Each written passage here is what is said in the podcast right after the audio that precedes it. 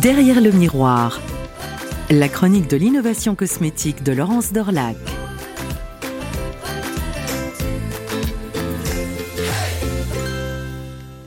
C'est l'innovation la plus emballante du moment. Alors ok, le jeu de mots est facile car il s'agit de saluer un nouvel emballage cosmétique, le premier tube de crème en carton. À découvrir en pharmacie, ce tube de 200 ml de prime abord ne surprend pas.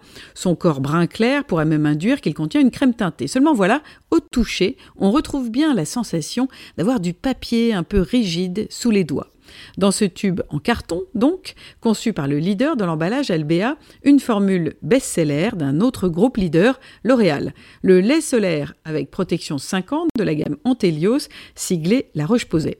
Ce n'est donc pas le cartouche formule Respectful of Marine Life situé derrière le tube, qui induit que les filtres solaires sont éco-testés, qui va rendre originale cette proposition pour cet été 2020, mais bien un autre cartouche, Eco Conscious Carton Tube, qui est même placé deux fois devant et derrière le pack.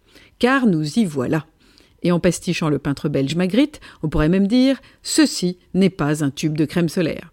C'est en fait un formidable signal. Le signe que l'ère du packaging star avec emballage sophistiqué est décidément en passe de se déliter. Les clients du secteur emballage sont enfin prêts à se lancer. Albea et L'Oréal sont ravis d'annoncer que leur partenariat a pu aboutir assez vite. Mais il faut le dire, souvent, les innovations ne sont pas loin dans les tiroirs. Il faut juste se mettre en position de les assumer. Ce tube de crème solaire met en lumière le fait qu'une équation cosmétique réputée difficile a pu être résolue, car des matériaux biosourcés peuvent protéger, préserver des formules connues pour être de plus en plus fragiles. Ce lancement montre aussi que la déplastification des cosmétiques étant une réalité. Avec ce tube à base de carton d'Albea, les emballages des laits solaires de La Roche-Posay affichent une réduction de 45% de résine en comparaison à un tube classique. Une analyse du cycle de vie a permis de démontrer que ce soin, donc Antélios, pouvait afficher une empreinte carbone la plus faible dans sa catégorie. Donc depuis deux ans, l'agitation des marques mène enfin à l'action. Il y a aussi de participation de Chanel dans une start-up finlandaise, Sulapak, qui est à l'origine d'un nouveau matériau sans microplastique recyclable de façon industrielle et biodégradable en milieu marin. Il y a l'accord d'approvisionnement signé par le groupe L'Occitane avec une société de plastique recyclé.